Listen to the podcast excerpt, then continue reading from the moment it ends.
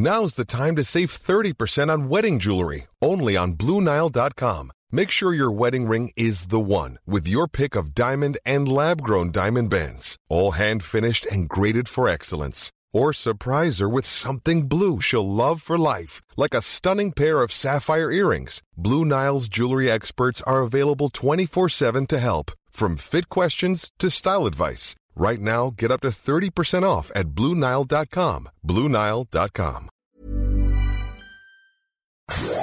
Inicia las noticias de la tarde con Jesús Martín Mendoza en Heraldo Radio.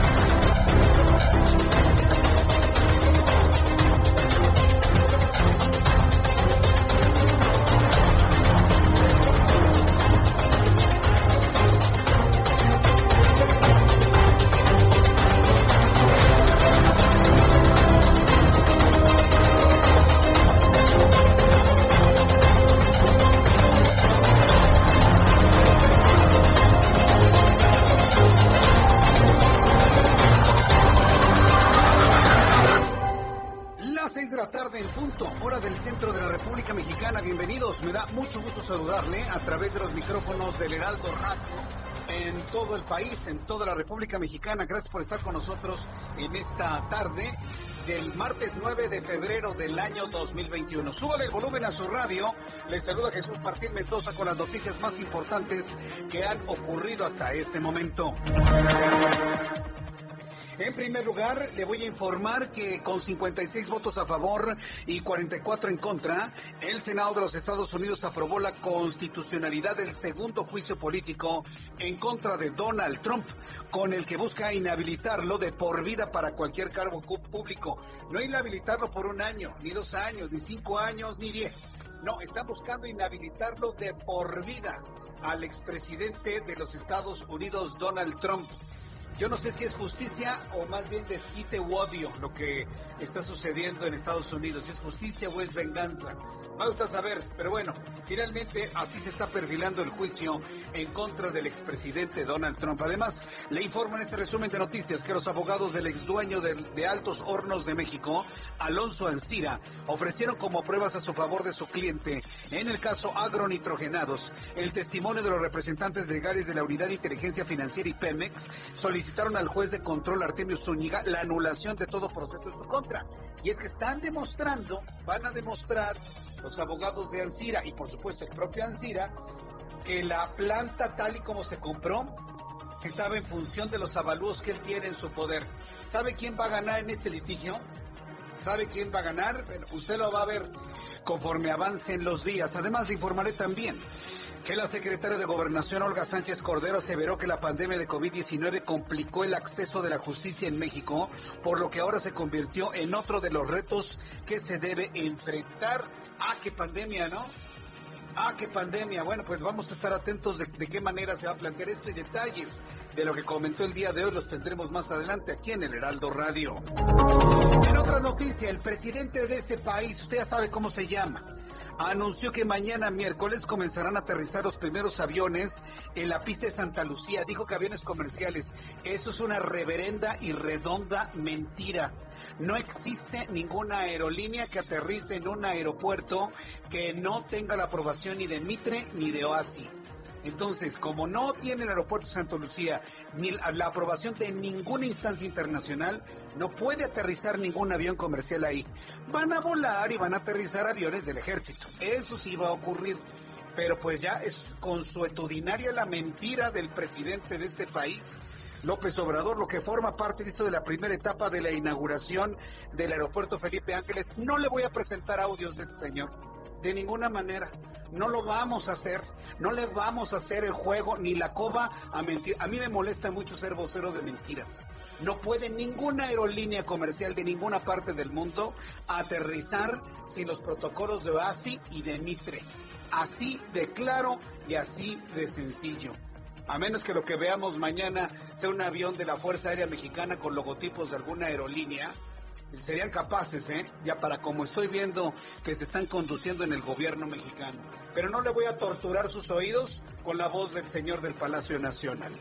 Además, le voy a informar que la Policía Capitalina, junto con elementos del Ejército Mexicano, decomisaron 62 kilos de cocaína durante un operativo en un domicilio en la colonia Narvac. Esto ocurrió en Xola, 1610, casi esquina con Doctor Bertis esto en la colonia Narvarte Oriente. También se detuvo un hombre originario de Sinaloa y se aseguraron equipos telefónicos y documentación que ya fueron enviados a la Fiscalía Capitalina. Vendedores de cocaína encontrados en la Narvarte, ahí en Xola, casi esquina con Vertiz. Y además la Comisión Nacional Bancaria de Valores no fue inmune a COVID-19, pues informó que se registró una mayor morosidad, menos tarjetavientes, además de sucursales y empleos, fueron parte del saldo negativo que dejó la pandemia. Nacional Bancaria y de Valores. En este resumen de noticias le informo que al menos cinco personas resultaron heridas durante un tiroteo ocurrido este martes en una clínica en Buffalo, Minnesota, donde el atacante fue detenido e identificado como Gregor por Ulrich tiene 67 años. También detonó un artefacto dentro del inmueble. Todo un caso, ¿eh? el cual le platicaré más adelante aquí en el Heraldo Radio. Y también le informo que la Unión Europea autorizó el envío de vacunas contra COVID-19 a México. La Embajada de la Comunidad Europea en nuestro país detalló que se trata de la única solicitud que se ha recibido para el envío del antígeno y las vacunas autorizadas son de la farmacéutica Pfizer. Aunque dicen que ya las compraron hasta el momento el gobierno mexicano, que se ha pues caracterizado a nivel internacional por no ser precisamente el más transparente, no ha enseñado el contrato respectivo. Y a pesar de las denuncias del Instituto Nacional de Antropología e Historia, la Casa de Subastas Christie's de París subastó diversas plazas prehispánicas mexicanas, entre las que destaca una estatua de la diosa Ciahuetotl, que fue adjudicada por casi 600 mil dólares. Ese es el precio que alcanza la cultura mexicana extraída, vaya usted a saber cómo, pero finalmente ahí están los precios en las casas de subastas. Son las seis de la tarde con siete minutos hora del centro de la República Mexicana. Escucha usted el Heraldo Radio, yo soy Jesús Martín Mendoza y vamos a revisar la información que nos presentan nuestros compañeros corresponsales en la República Mexicana. Jenny Pascasio, desde Chiapas. Adelante Jenny, ¿qué información nos tienes? ¿Qué tal? Muy buenas tardes para informarles que la subdirectora de Educación y Enseñanza en Salud, Mariana Lazo Salgados, fue cesada de su cargo de acuerdo a un documento sellado por la Secretaría de Salud de Chiapas y firmado por el titular José Manuel Cruz Castellanos. El oficio no especifica las razones por las cuales queda fuera de la Secretaría, aunque Mariana Lazo Salgado es una de las acusadas de omisión al llamado de auxilio de Mariana Sánchez Dávalos, la pasante de medicina víctima de feminicidio Nueva Palestina Ocosingo. Fueron los universitarios quienes pidieron su destitución inmediata en el pliego petitorio entregado a Salud y a la Universidad Autónoma de Chiapas. Además, te comento que después de 10 días del asesinato y de que el cuerpo de Mariana fue cremado sin consentimiento, la autoridad ordenó una orden de aprehensión contra Fernando Cautemos, el compañero de trabajo de Mariana acusado de abuso sexual y que en su trayectoria como profesional tiene más denuncias, incluso de pacientes. Es el principal sospechoso del asesinato de Mariana y ahora es prófugo, prófugo perdón, de la justicia. Su domicilio fue cateado, también la clínica donde laboraba los fines de semana en el municipio de Yajalón. Gracias, Jenny Pascasio. Seguiremos pendientes. Muy buenas tardes. Y desde Chiapas nos vamos hasta el Estado de México con Leticia Ríos. Adelante, Leti, te escuchamos. Muy buenas tardes. Hola, ¿qué tal, Jesús Martín? Buenas tardes. Para informarte que en el marco de la contingencia sanitaria, la celebración del miércoles de ceniza el próximo 17 de febrero, eh, pues los templos de la arquidiócesis de Tlalnepantla permanecerán abiertos en los horarios que cada parroquia considere convenientes, pero la distribución de la ceniza será sin tocar a los fieles. José Antonio Fernández Hurtado, arzobispo de Tlalnepantla, envió una recomendación a los sacerdotes para dicha celebración en el marco del inicio de la cuarestem, eh, cuaresma. Perdón. Entre las recomendaciones, el documento señala textualmente, distribuyas la ceniza sin tocar a los fieles, déjese caer la ceniza sobre la cabeza de cada uno y también indica que no es necesario pronunciar las palabras que usualmente son utilizadas por los sacerdotes para este ritual. Otra sugerencia es realizar la celebración en atrios o lugares abiertos, manteniendo las medidas de sana distancia sin necesidad de que los fieles ingresen a los templos con señalamientos de rutas de acceso y salida. El arzobispo recordó que para la celebración de las misas El aforo considerado es del 20%, ya que en el Estado de México seguimos en semáforo rojo y en el acceso a los templos se deben seguir observando estrictamente los protocolos sanitarios establecidos por las autoridades. Además, se recomienda desinfectar constantemente los canastos de las limosnas. También se pide a los sacerdotes seguir promoviendo la transmisión de la celebración de misa por medios electrónicos. La arquidiócesis de Tlalnepantla eh, contempla templos de Naucalpan, Huizquilucan, Atizapán, Isidro Favela y Gilotzingo. Hasta aquí mi reporte. Muchas gracias por la información, Leti Ríos. Muchas gracias, Jesús Martín. Hasta luego, que te vaya muy bien. ¿Cuaresma o cuarentena? Bueno, la cuarentena son 40 días de resguardo, ¿no? Y la cuaresma son 40 días de preparación. Entonces, finalmente son 40. Vamos a conversar con Atahualpa Garibay, nuestro corresponsal en Tijuana, Baja California. Adelante, Atahualpa. Buenas tardes, Jesús Martín, para informar que la Secretaría de Salud de Baja California informó que fueron detectados cuatro casos de la nueva cepa de COVID-19 en la entidad. Alonso Prerrico, titular de la Secretaría de Salud, precisó que las personas contagiadas con la nueva variante están confinadas y están siendo monitoreadas. Advirtió que en la entidad se prevé una tercera ola de infecciones, solamente que esta vez advirtió será más agresiva por tratarse de las nuevas variantes de la cepa del coronavirus como ocurrió en Europa.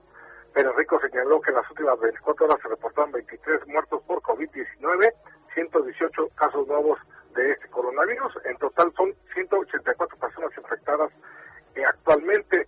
Baja California acumula 41.863 casos positivos de marzo a la fecha y han muerto 6.933 baja californianos, la mayoría en Tijuana y en el municipio de Mexicali y así las cosas en Baja California. Muchas gracias por esta información, Atahualpa. Hasta luego, muy buenas tardes. Vamos con nuestros compañeros reporteros urbanos, periodistas especializados en información de ciudad. Israel Lorenzana, me da mucho gusto saludarte. Bienvenido. Muy buenas tardes.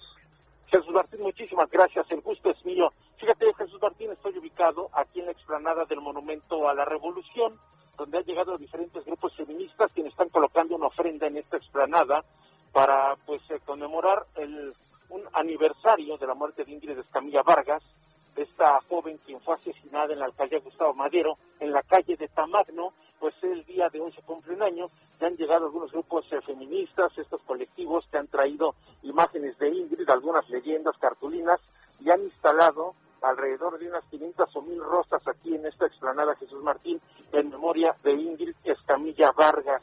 Por supuesto, están pidiendo justicia, señalan que los familiares directos no quisieron venir para no entorpecer este proceso que se está llevando en contra del presunto asesino de la joven Ingrid Escamilla y en ese sentido, bueno, pues para nuestros amigos automovilistas hay que recomendarles que manejen con mucho cuidado. Hay un constante cruce de peatones a través de la avenida Plaza de la República con dirección hacia el Paseo de la Reforma. Pues Jesús Martín estarán terminando de instalar estas rosas, de ahí se va a llevar a cabo un rezo y va a finalizar este homenaje y por supuesto la exigencia de justicia en la muerte y el asesinato de la joven Ingrid Estamilla Vargas, quien cumple un año el día de hoy. Es la información que te tengo, Jesús Martín. Muchas gracias por esta información, Israel Lorenzana.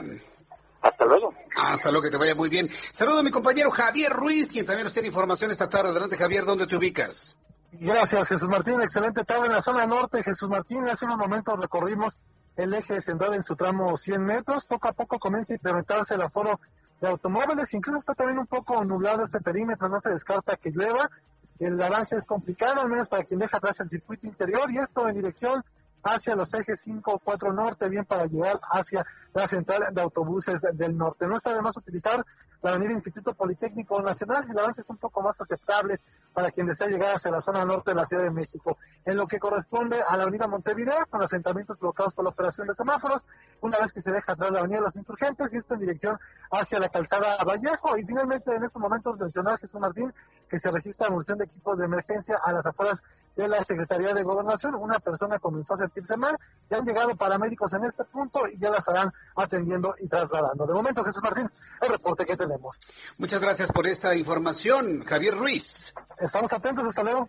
Hasta luego, que te vaya muy bien. Desde muy temprano, desde las 2 de la tarde, hemos estado muy atentos del operativo que se realizó en la colonia Narvarte Oriente, en Xola y doctor José María Vértiz. Gerardo Galicia, adelante, te escuchamos. Y este fuerte operativo, Jesús Martín, que ya narrabas por la tarde en la televisión a través de El Heraldo Televisión, eh, termina justo en la alcaldía de Escapotzalco. Hemos llegado ya a las instalaciones de la Fiscalía General de Justicia que se ubican en la avenida Jardín y hasta este punto fue trasladado el hombre originario del estado de Sinaloa que se detuvo durante este operativo y también se lograron asegurar 62 kilogramos de cocaína. Además, se tuvo acceso a equipos de comunicación y documentación diversa. Todo decomisado Jesús Martín y el hombre detenido fueron trasladados hasta este punto, hasta las instalaciones de la Fiscalía General de Justicia de la Ciudad de México que se ubica en la alcaldía de Azcapotzalco y en este enorme operativo que comenzó justo en la Benito Juárez, en la colonia Narvarte, sobre el eje 4 sur, en su tramo Xola, frente al número 1610 eh, fue impresionante, participaron elementos de la Sedena, de la Fiscalía General de Justicia y por supuesto este eh, operativo fue encabezado por la Secretaría de Seguridad Ciudadana. Cabe mencionar que no hubo incluso detonaciones, fue un operativo realmente limpio, pero sí bastante vistoso que llamó la atención de todos los vecinos en la colonia Narvarte y que ya a esta hora termina justo en este punto con la detención de un presunto narcomenudista y la incautación de 62 kilogramos de cocaína. Y por lo pronto, Jesús Martín, el reporte. Bueno, fue muy impresionante, Gerardo Galicia, hasta elementos del ejército. A mí me pareció que, que iban a encontrar, no sé, a uno de los grandes capos del mundo, no sé, había elementos del ejército, estaba todo resguardado con una gran fuerza, Gerardo. Sí, sí, sí, armas largas, elementos eh, de la Serena, Jesús Martín, eh, incluso era bastante vistoso y llamaba mucho la atención de los vecinos por las ametralladoras que traían en las camionetas tipo pick-up y de hecho eh, con este sería el segundo eh, decomiso bastante grande y un fuerte golpe al crimen organizado. Recordarás que hace cerca de cinco días, casi una semana, también en la zona de Cuapa se logró la decomisión, el decomiso de por lo menos 800 kilos también de cocaína. Así que con este sería el segundo golpe al crimen organizado que se da en la capital en menos de una semana. Correcto. Gracias por la información, Gerardo. Hasta luego. Hasta luego, que te vaya muy bien. Bueno, pues así estamos iniciando nuestro programa de noticias. Ha sido un martes lleno de información. También le tengo interesantes entrevistas el día de hoy. Le recuerdo que encienda su radio en donde usted me escucha en toda la República Mexicana. Y si le llaman, lo buscan, le preguntan donde usted encuentra qué estación de radio escucha, diga, yo escucho el Heraldo Radio. Y si es esta hora, con Jesús Martín Mendoza. Se lo voy a agradecer mucho. Me ayuda mucho si usted enciende su radio, además de nuestras plataformas digitales en Internet, en nuestra plataforma del Heraldo de México y además en mi canal de YouTube Jesús Martín MX. Encienda su radio en las frecuencias del Heraldo Radio en toda la República Mexicana. Cuando el reloj marca las 7 de la tarde con 17 minutos, vamos a revisar lo que sucedía un día como hoy, 9 de febrero. En México el mundo en la historia, Abra Marriola.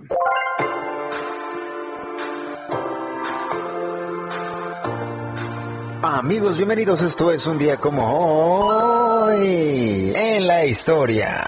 9 de febrero. 1863. En Ginebra, en Suiza, se reúne un comité que decide la creación de la Cruz Roja.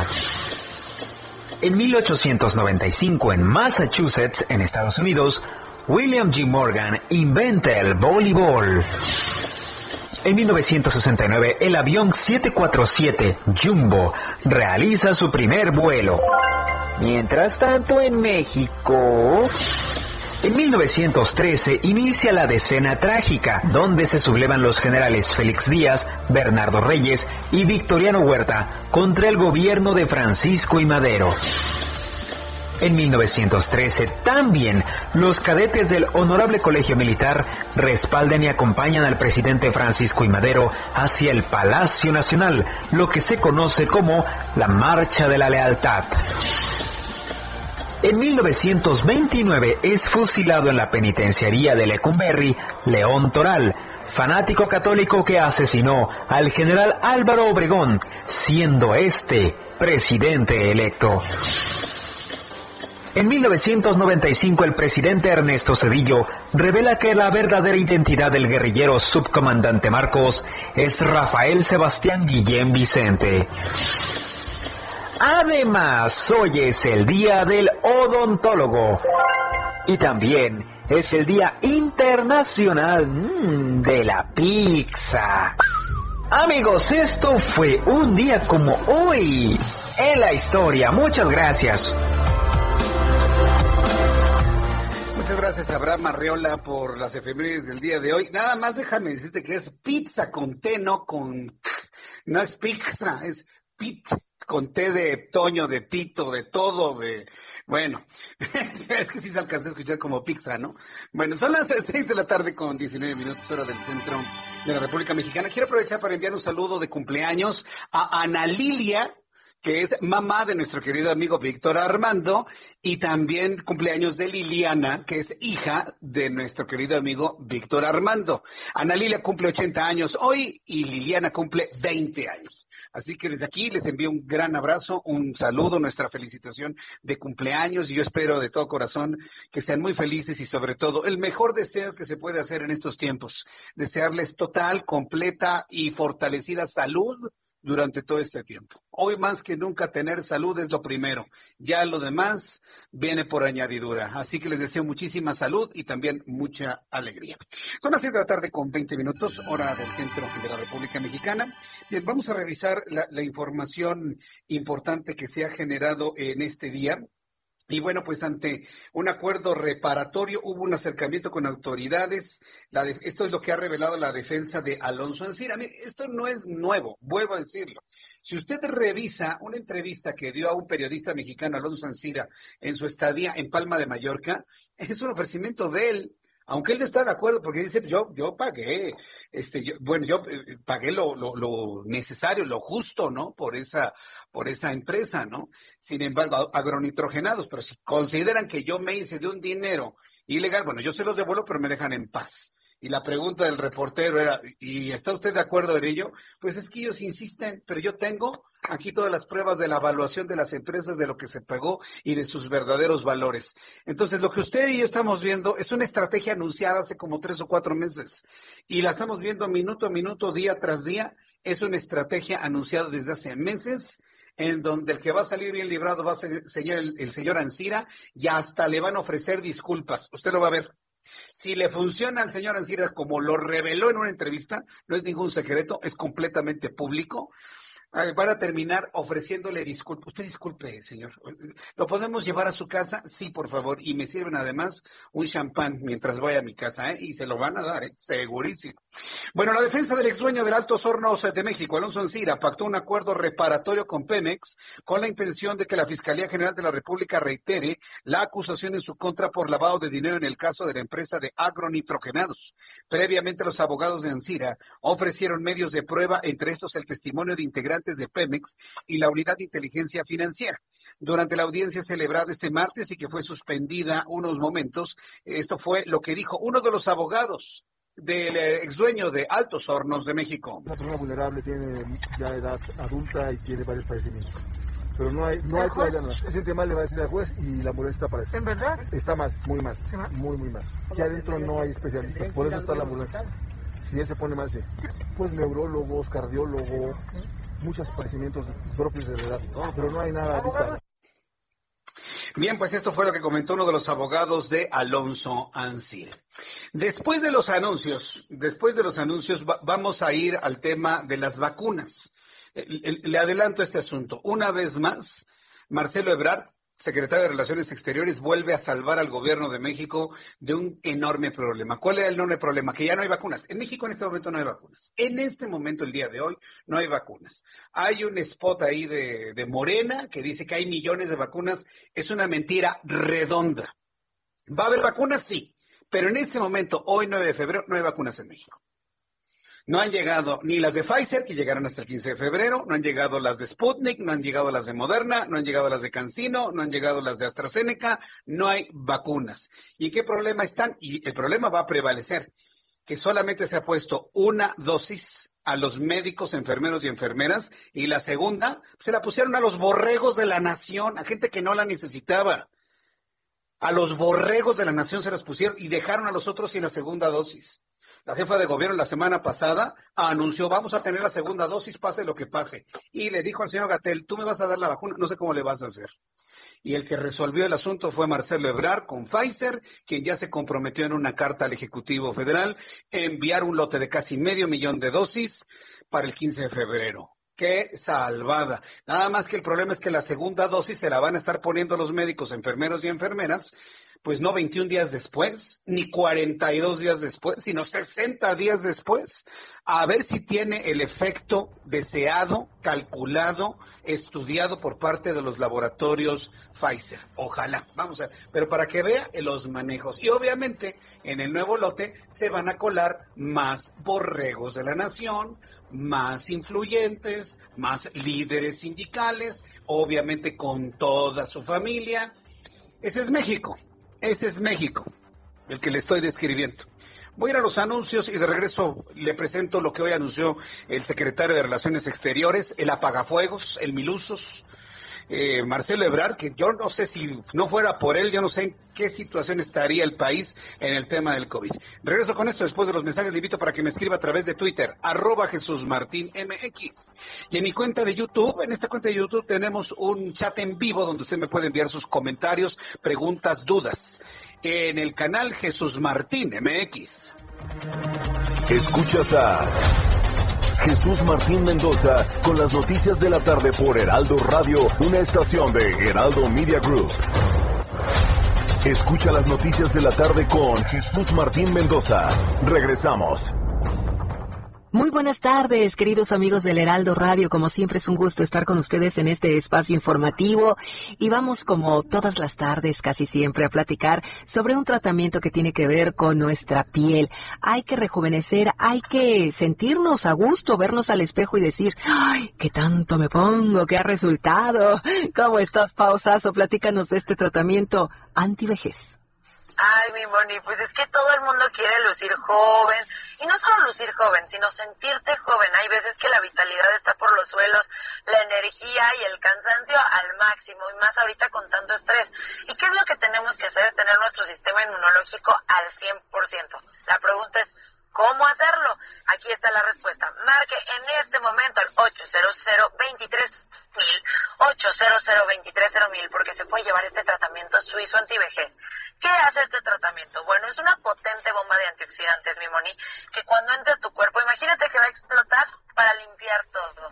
Va a ayudar a que se rejuvenezca todo, tu sangre más limpia, que tus músculos más fuertes. Todo va a funcionar muchísimo mejor. Y con esto te vas a ver, pero no tienes una idea, mi moni.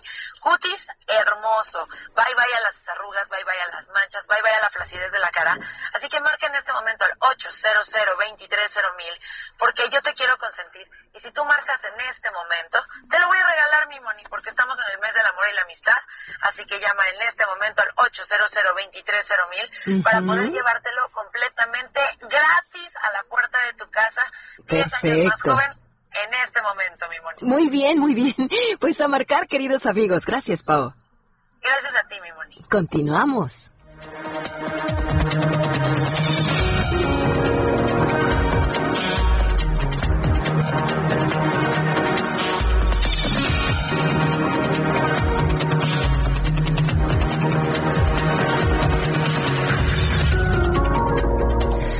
La tarde con 32 minutos hora del centro de la República Mexicana. Además de que usted me esté escuchando en su radio, en su radio tradicional, sea de transistores, sea de chip electrónico, sea de su teléfono celular, vaya, sea de bulbos, porque a usted le gusta la, la, radio así de bulbos, sea donde sea, también le invito para que nos abra en YouTube, en el canal Jesús Martín MX, y ahí estamos, ahí estamos platicando los temas del día de hoy. Bien, le decía que Marcelo Ebrard es el salvador de esta administración. Y mire, Podemos tener discrepancias en las formas de ser y hacer y en el pasado político del señor Ebrard, pero si no fuera por él, esta administración estaría perdida.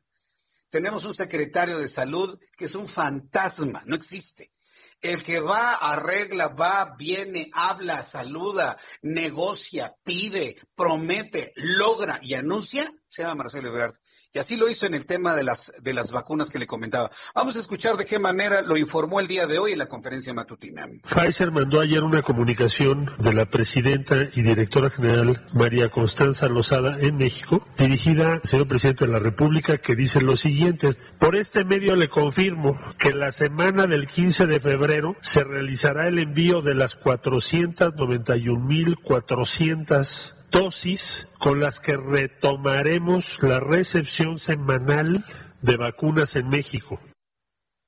Qué bien, la verdad que bien, ¿eh? Qué bien. Y qué bueno que el secretario de Relaciones Exteriores defienda su derecho a informar él lo que logra.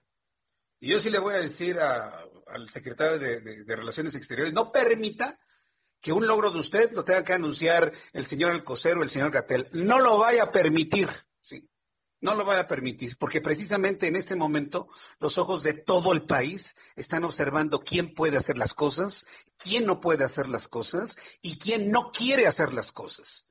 Y estoy hablando concretamente de un presidente que se niega a utilizar el cubrebocas, sin entender, qué lamentable que no lo entienda, que él es ejemplo para una gran cantidad de gente en este país. Entonces, estamos observando quién puede, quién no puede, quién quiere y quién no quiere.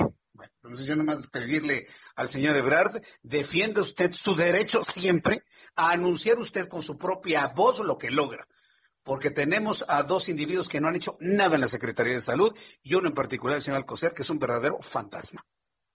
Nada más porque ayer se tuvieron un reporte de tres mil eh, contagiados, dice que ya se domó la pandemia, qué irresponsable, pero qué irresponsable es. Desde Europa, Michoacán, el ex candidato presidencial Ricardo Anaya emitió un video, eh, un mensaje en video en el que ya eh, se ha convertido en una costumbre semanal que cifra o que da la cifra de muertos a consecuencia del COVID-19 en México, que es similar que una desaparición una población de Uruapan, la cual es de casi 300 mil habitantes. Comparó la cantidad de habitantes de Uruapan con los fallecidos por COVID-19 y esto es parte del audio del video. Este, en unos instantes lo, vamos a tener, ¿sí? lo tenía aquí yo programado, de repente me desapareció, pero bueno, más adelante se lo voy a tener, se lo adelanto para que al ratito podamos escuchar un fragmento, un pedacito del video de Ricardo Anaya. Son las seis de la tarde con 36 minutos hora del centro de la República Mexicana. Vamos al tema político que la verdad está muy candente, sobre todo porque, bueno, pues en este, en esta idea de lo que se puede, lo que no se puede, el que quiere hacer y el que no quiere hacer, pues hay una voz por ahí que se empeña en que eh, Félix Salgado Macedonio sea el candidato de Morena al gobierno del estado de Guerrero. En la, en la encuesta que publicó ayer el periódico El Heraldo de México, nuestro periódico, nuestra edición impresa, en esta encuesta de cómo van las cosas en cada una de las entidades, bueno, pues Félix Salgado Macedonio, con base en las preguntas que se hicieron, lleva una holgada, no holgada, ¿eh? Holgadísima, holgadísima ventaja. Si él fuera, ya se constituye como el candidato de Morena como tal, empieza campaña y las elecciones fuesen el día de hoy, él gana con el 42% de los votos de guerrerenses y, a ver, a ver, señores, puristas del idioma, ¿cómo dicen mujeres de guerrero? ¿Guerrerensas o cómo les dicen? A ver, que me lo digan para que vean. Bueno, este, el 42% de guerrerenses, hombres y mujeres, mujeres, ¿eh? Votarían por Félix Salgado Macedonio. ¿Puede usted creerlo? Yo todavía no salgo del asombro pero así están las cosas en Guerrero. ¿sí? A pesar del nuevo video de feministas que exigen al partido Morena retire la candidatura a la gubernatura de Guerrero a Félix Salgado Macedonio, esto no impedirá que se registre una vez que se cumplan los tiempos que marca el calendario electoral. Así lo expresó el secretario general de funciones del dirigente de Morena estatal, Marcial Rodríguez Saldaña. Es decir, pedirán lo que quieran y las mujeres y los grupos feministas, debido a las denuncias por violencia sexual que obran sobre Félix Salgado Macedonio, ya dijo Morena que no lo van a quitar. Así de sencillo. Un, poco un, poquito más adelante voy a platicar con Ángeles Mastreta, y es escritora, periodista mexicana, autora de la novela Arráncame la vida, Mujeres de ojos grandes, Mal de amores, por ejemplo. Platicaremos con ella un poco más adelante. Una de las voces feministas más respetadas en nuestro país. Y bueno, pues ya el asunto está escalando, está escalando de una manera importante. Si a usted a esto le suma la cancelación por parte del gobierno López Obrador de las estancias infantiles, que le ayudaban a muchas mujeres a desempeñarse su trabajo, ya sea de tiempo completo, de medio tiempo, labor en casa, para tener un ingreso propio. O vaya, los refugios de mujeres golpeadas y violentadas que fueron cancelados al línea. Algunos han sido recuperados, pero ya con recursos locales en cada una de las entidades. Pero este tipo de cancelaciones de refugios para mujeres golpeadas, la cancelación de las estancias infantiles para que las mujeres se desarrollen profesionalmente como lo desean y lo sueñan, y es su su, deseo. Y luego este tipo de defensas a candidatos que, bueno, pues según obra en, en, las investigaciones del Ministerio Público, tienen denuncias por violencias de género, No, bueno, pues entonces el, sal, el saldo hacia el lado femenino de nuestro país por parte del actual gobierno es lamentable. Y bien, ya tendremos oportunidad de ir platicando con muchas opciones femeninas. Estaremos platicando con muchas opciones femeninas en cuanto a candidaturas hacia los siguientes meses, así que esté usted muy pendiente porque me parece que esto va a ser muy interesante para lograr estos equilibrios políticos que tanto se buscan. En la línea telefónica, Ángeles Mastreta, escritora, periodista. Ángeles, me da mucho gusto saludarla. Bienvenida al Heraldo Radio. Muy buenas tardes. Pues muy buenas tardes. Bien hallado. Muchas gracias por tomar nuestra llamada. Sea usted bienvenida. Es un honor tenerla en nuestro programa. Y bueno, pues como lo comentábamos, una de las voces de la defensa femenina más, eh, más importantes de nuestro país. Una impresión de, pues más que la candidatura de Félix Salgado Macedonio para el gobierno de, Guerrero por el partido Morena, la respuesta del secretario general del partido, que dicen que no lo van a quitar, que ahí lo van a dejar. ¿Qué es lo que usted No, fíjate que sí, me, tiene, a mí la verdad me tiene estupefacta. Yo, yo veo que dijeron que iban a indagar, no indagaron, o indagaron muy poco, y de lo que oyeron les importó bastante poco. Y bueno, el 31 de enero, fíjate, ya pasaron nueve días eh, Morena lo confirmó como su candidato al gobierno de Guerrero. Y diciendo cosas como que, bueno, esto de que hubo violación este, en otros casos, en otras declaraciones, no está probado y donde podría estar probado, pues es un delito, un delito que ya prescribió. Yo creo que hay delitos que no prescriben. No. Al menos no en la índole de quienes los padecieron. Violentar sexualmente es un delito que no puede perdonarse. Y violar a una mujer echarse sobre ella, poner sobre ella esta maldición que la va a lastimar y a avasallar el resto de su vida, pues no solamente es una ofensa contra una mujer, ni siquiera contra todas las mujeres, sino contra eh, los hombres y hasta el Estado bajo el que vivimos. Esto, esto, yo creo que esto es una barbaridad que lo haga cualquier partido, ahora que lo haga Morena, que nos ha platicado cuán solidario, feminista y progresista es, pues más debería sorprendernos, ¿no? Pues, pues, ya nos dimos cuenta que no, Ángeles, pero por ejemplo, los, los grupos femeninos, feministas que han estado tratando de abrir los ojos a la política y a la sociedad en general de que no se puede entender una candidatura de un hombre con, con, este, con esta carga de denuncias para, para un gobierno, para cualquier puesto de elección popular. se ha podido de alguna manera entender o aceptar, yo diría mejor aceptar, que estamos ante pago de favores. Es decir, que finalmente Morena no era lo que había dicho que era y es un partido igual que todos, ¿no? Y que busca apoyos y ahorita está en el tiempo, pues, de pagar esos apoyos y pagar esos favores. ¿Cómo, se acepta algo así? Esos apoyos, mira, yo creo que, que enoja que exista un personaje como Salgado Macedonio y que, y que lo que lo convoque un país, porque hace mucho tiempo que convivimos con la maledicencia y la grosería de este señor. Pero lo que enoja y espanta es que un partido que ha dicho que su militancia es distinta, que su propuesta es diferente, nueva, cambiante, haga no lo mismo, haga peor. A este señor ningún partido lo había nombrado candidato a, al gobierno. Algo, algo, le, yo como que me pregunto es, ¿qué, ¿qué le deben? ¿Qué le deben? ¿Qué temen? ¿Qué teme Morena? Porque, ¿por qué eh, en el PRI y en el PRI viejo yo ya soy grande y entonces ya sé, en el PRI de los 70 y de los 80 se pagaban así los favores. no, era, no era así de público. Yo no recuerdo que una gente acusara públicamente de violador fuera candidato. Seguramente, sin duda lo sabía.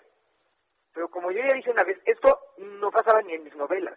estaba, estaba, se sabía por atrás, en voz alta, cantado y rogado por miles de personas y cientos de miles de mujeres. Esto no puede ser como si no lo oyeran. Entonces, eh, ¿qué tipo de control sobre qué mafias tiene este señor? Eh, Ángeles, ¿Y, por qué lo vamos a consentir? Pues, me acaba de dar usted una frase que se va a quedar para el recuerdo. Dice, esto no pasaba ni en mis novelas. Es decir, estamos ante una realidad que ha superado la ficción, pero por, pero por mucho. Y por más que se cuestiona, Ángeles, la respuesta es, hagan lo que hagan, el señor Salgado Macedonio se queda en la candidatura. ¿Qué opciones quedan? Igual con todo, ¿eh? ¿No les parece la ley, la ley eléctrica? ¡Hombre, qué mala tarde! Nosotros les vamos a ganar, y ya no importa. Y, no les parece tal cosa, y tampoco, bueno, a nosotros sí, y va, y va, y va. Entonces, ¿por qué no ha de ir Salgado Macedonio si va lo que se les da la gana? Lo que pasa es que yo no sé tampoco por cuánto tiempo. Eh. ¿Cuáles pueden ser los daños políticos a un partido como Morena, que prometió tanto y que, bueno, a los dos años y medio de su gobierno como tal, pues ha demostrado que es pues igual que lo que teníamos antes? Pues yo no sé si sea, yo, yo creo que es peor, ¿eh? ¿Peor? Bueno, peor. Yo Me quise ver amable, ¿no? Pero sí es peor, estoy de acuerdo. quiero decir una cosa, mucha gente va a decir que no es peor, ¿eh? O sea, yo, lo que yo digo es que yo creo, a mí me ha, mm, yo no voté por Morena, ya me habían decepcionado antes, digamos que, pero, pero yo esto lo veo de momento y, y me preocupa en serio que de momento lo veo más avasallador. ¿Sabes qué? Tengo un amigo que dice, contra el PRI estaba yo más tranquilo. Y la verdad es que era más fácil antes. Germán, a mí, a mí me pasa con los manifiestos estos que, que ahora se han vuelto, se ha vuelto tan condenatorio. Pues yo me pasé la vida firmando manifiestos. Y, no me, y nadie me dijo, ¡Ey, esos que firmaron! Nunca. Si acaso no nos hacían caso. Pasaba muchísimo, ni quien nos oyera. Eso sí. Pero ahora tienes que cargar con un montón de insultos por firmar cosas que te pueden parecer lógicas. Es nada más sentirte en el derecho de decir. Ángeles, yo creo que eh, pasa menos que antes. Eh, eh, la, situación aquí podríamos verla también de esta manera. finalmente Morena está haciendo su trabajo. Es decir, es un partido, es un grupo de expriistas, experredistas, expanistas que están buscando prevalecer en el poder. A mí la parte que me está preocupando es que la ciudadanía, una gran cantidad de mexicanos, no lo ven, no lo observan. Ayer el Heraldo de México sacó unas encuestas en donde si las elecciones fueran el día de hoy, en este día avasalla completamente Congreso, gobernaturas y una gran cantidad de puestos. ¿También el Congreso? Pues las gobernaturas avasallan en, la encuesta, en las encuestas de en 13 de cada 15. Gana, exactamente. Nada más ganan dos panistas, period. Sí, así es. Avasalla por Avasalla. ¿Qué pasa con la ciudadanía? ¿Qué pasa pues con los mexicanos? Pues ya llegamos al momento de, tal vez quien pueda. La, la, gente que está votando por Morena, no, de ninguna manera, creo yo, a mí no me gusta decir, ay, son las malas personas, para nada. Es gente que cree, que cree en eso. Entonces, es me parece que va a haber tiempo para el desencanto, igual un tiempo que a mí no me va a dar tiempo de ver, como hubo tiempo para el desencanto del PRI, cuando yo daba batallas hace 40 años a favor de la despenalización del aborto y de la democracia, como el que las batallas del que tenemos ahí un, quiero decir a Pepe Golden, por decir a alguien que me parece que es crucial, y al que, por lo que leo, he visto muy decepcionado, estas batallas que costaron tanto trabajo parece que no se dieron. La gente está enojada, pero tranquila votando por Morena. Entonces, pues mira, a mí me das, a mí, yo he, me ha costado siempre trabajo, si hay un grupo de 10 personas, decir, pues tú no tienes razón y ser violenta. Nunca lo voy a hacer, nunca. Pero espero, al mismo tiempo, no tener que padecerlo nunca. Entonces, pues las mayorías este así de aplastantes pueden ser peligrosas para las minorías. Yo lo que quería decir es que adelante, va a ganar quien gane, nada más que por favor quien gane sea respetuoso, tolerante, que la palabra tolerar es desagradable porque habría que ser más que tolerantes, habría que ser comprensivos, generosos y solidarios. Entonces, quien yo yo deseo por el país que quien tenga el poder lo tenga para usarlo bien. Y si y la gente y la mayoría se los da, que es una cosa que al parecer está pasando, habrá que trabajar con ellos para que las cosas vayan bien. Me gusta esa forma propositiva de ver las cosas. Se ve complicado. Pues no, vayas a creer que me queda otra. No, pues es que no, tenemos de otra más que hacer ese llamado, porque finalmente en este barco vamos todos. Ahora, eh, regresando al tema de salud. por Guerrero específicamente, que es exactamente el señor al que tengo visto, es un ¿cómo alguien, como el 43% de la gente dice que va a votar por este señor? 43%, así es es más, hay un hay una fotografía de mujeres guerrerenses apoyándolo, así con mantas. Las mujeres guerrerenses apoyamos a Salgado Macedonio. Ahí está la fotografía en las redes sociales, ¿eh? Sí, sí, sí. Sí, es, a mí me da una enorme tristeza y, y mucho desagrado porque, pero más que nada me da tristeza, fíjate, porque me da impotencia y podría decir, se los dije, lo último que yo quería decir, se los dije. Cuando empezamos, hace poco tiempo, seis meses a decir esto no puede pasar, ¿cómo creen? Esto no va a pasar, esto no va a pasar, esto y yo decía, esto va pasando, esto va pasando, esto va a pasar, ahí está. Qué horror. Es, el, el, el, yo, yo no, a mí no me da ningún placer decir se los dije, me da terror tener que decirlo. Mire, llegó usted. Ojalá que la gente de Guerrero diga, no, están muy locos, no podemos votar. Pero también creo que hay mucho miedo. ¿eh? Ese es el punto, el miedo. Y, el miedo está en todos lados, ¿eh? está en la ciudadanía, está inclusive en el equipo cercano al Ejecutivo. Hay miedo a decir lo que se piensa, a disentir. El miedo a disentir, Ángeles.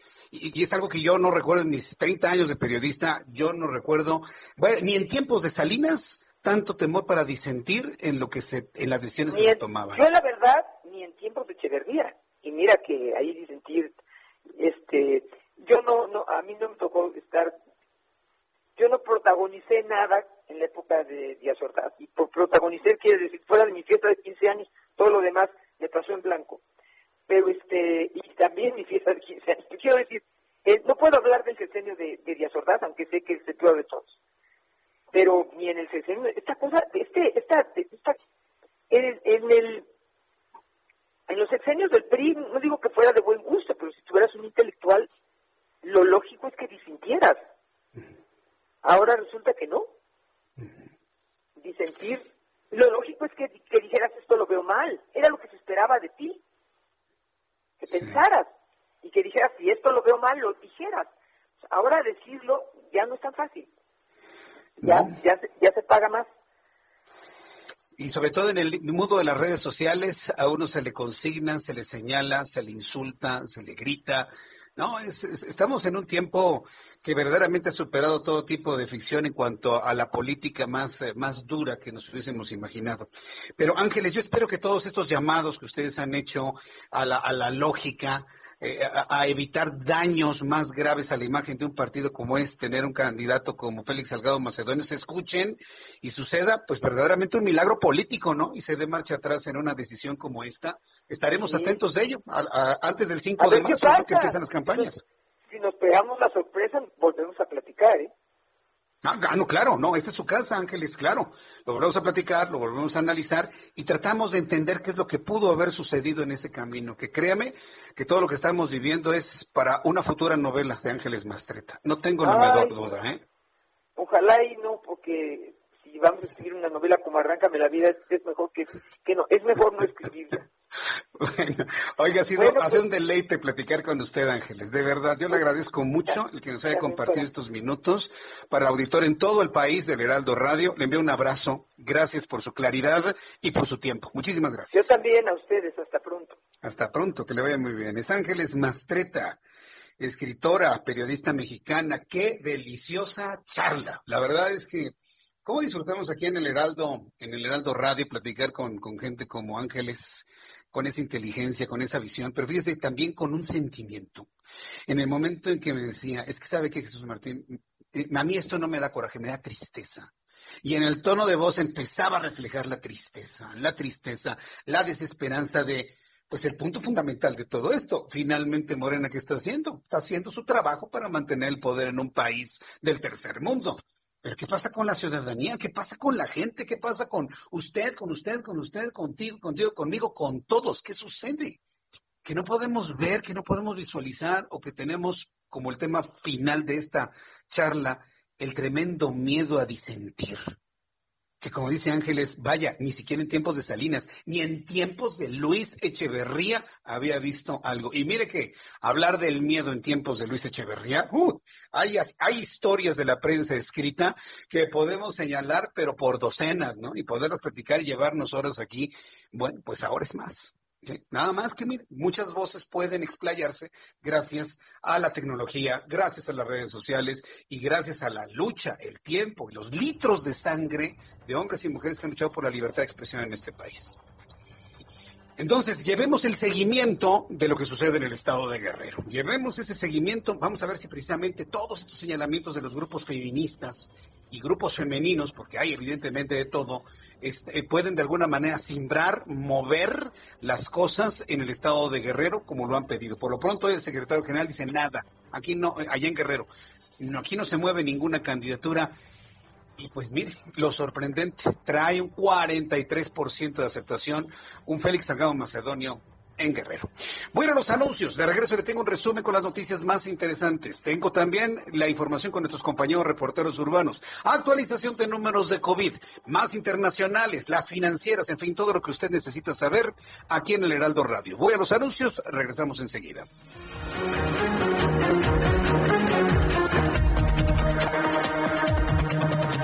Escuchas a Jesús Martín Mendoza con las noticias de la tarde por Heraldo Radio, una estación de Heraldo Media Group. Escucha las noticias de la tarde con Jesús Martín Mendoza. Regresamos.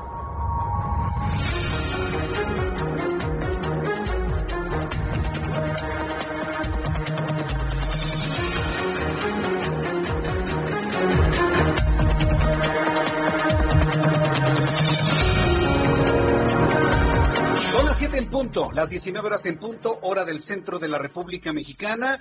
Saludamos y damos la bienvenida a nuestros amigos que a partir de este momento se unen a nuestra transmisión de radio. Saludos amigos en Monterrey, Nuevo León. Dígale a todos que las noticias con Jesús Martín en el Heraldo inician en punto de las 7 de la noche, de las 7 a las 8 y en el resto del país a partir de las 6 de la tarde. Le presento un resumen con las noticias más importantes a este momento de la tarde. En entrevista para este espacio informativo, en entrevista con el Heraldo Radio y este servidor, Ángeles Mastreta, escritora y periodista, se pronunció sobre la candidatura de Félix Salgado Macedonio a la gobernatura del estado de Guerrero por parte de Morena, a pesar de las acusaciones de abuso sexual en su contra, lo que calificó como una barbaridad y algo aberrante que no pasaba ni en sus novelas. Así lo dijo Ángeles Mastreta en estos micrófonos. Teme, Morena. Porque, ¿por qué eh, en el PRI y en el PRI viejo yo ya soy grande y entonces ya sé, en el PRI de los 70 y de los 80 se pagaban así los favores. no, era, no era así de público. Yo no recuerdo que una gente acusada públicamente de violador fuera candidato. Seguramente, sin duda lo sabía. Pero como yo ya dije una vez, esto no pasaba ni en mis novelas. Esto no pasaba ni en mis novelas. La frase que queda para el recuerdo, verdea por Ángeles Mastreta en este programa de noticias. Mientras tanto, en este resumen informo que la Comisión Nacional de Honestidad y Justicia de Morena desechó en primera instancia una queja relacionada con denuncias presentadas contra Félix Salgado Macedonio. Basilia N. envió una carta a la Comisión Nacional eh, de Derechos Humanos como tercera interesada en las denuncias contra la precandidato a la gobernatura de Guerrero. Expuso que fue víctima de violación sexual por parte de Macedonio, por lo que pidió a esta instancia que este violador no cuente con el apoyo y el encubrimiento de un partido político entero. Advirtió que de no proceder su denuncia ella tendrá que abandonar Guerrero y probablemente se tendrá que ir del país debido al peligro que va a correr su vida. Ya una semana de ser hospitalizado, el cardenal Juan Sandoval Íñiguez evoluciona de manera favorable, dio a conocer el arzobispado de Guadalajara. El arzobispo emérito de Guadalajara fue sometido a una cirugía para implantarle un marcapasos debido a un desequilibrio hidroeléctrico que le provocó una baja frecuencia en su órgano cardíaco. El expresidente de los Estados Unidos, Barack Obama, insistió este martes en su llamado a favor de vacunarse en contra del COVID-19 y rechazó la desinformación que circula en torno a las vacunas. Obama alertó que hay mucha desinformación por ahí, pero reiteró que todos deben recibir la vacuna contra COVID-19 tan pronto como esté disponible. Y es una vacuna, dijo Barack Obama, que puede salvar vidas. Recordarle que el gobierno de los Estados Unidos está vacunando a razón de un millón trescientas mil personas diarias en todo el territorio de los Estados Unidos. Un país como México apenas le alcanza tres mil vacunados. Son las noticias en resumen. Le invito para que siga con nosotros. Le saluda Jesús Martín Mendoza.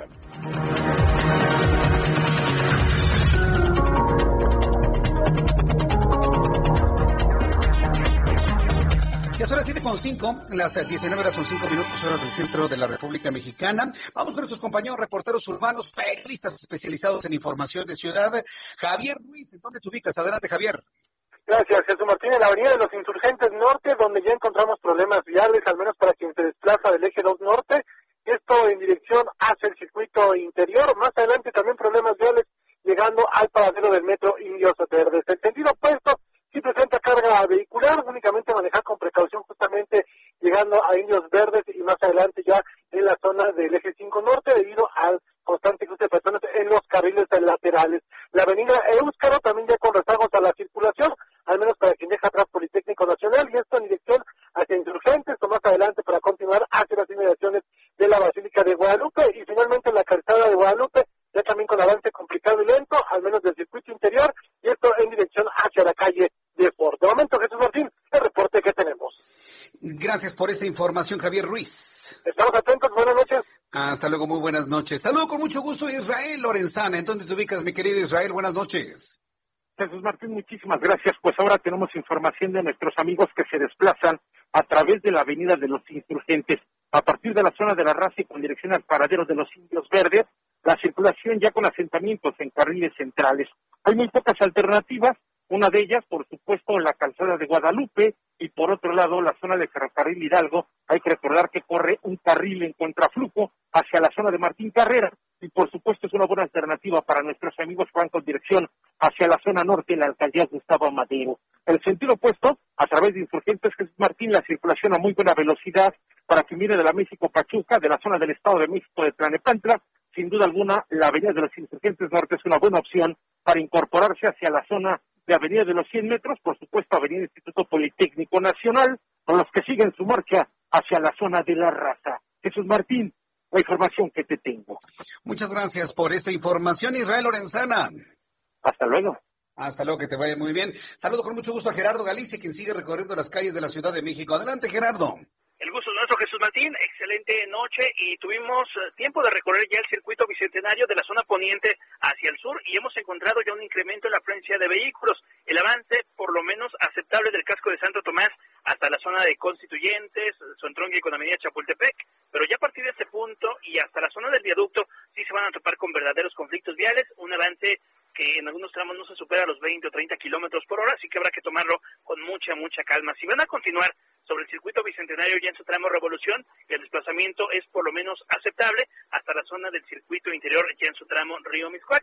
Y en el sentido opuesto, patriotismo avanza bien, si es opción para poderse mover al poniente de la capital y si van a continuar hacia la zona de reforma, ya es pasando reforma, donde comienza a saturarse el circuito interior. Y por lo pronto, Jesús Martín, el reporte.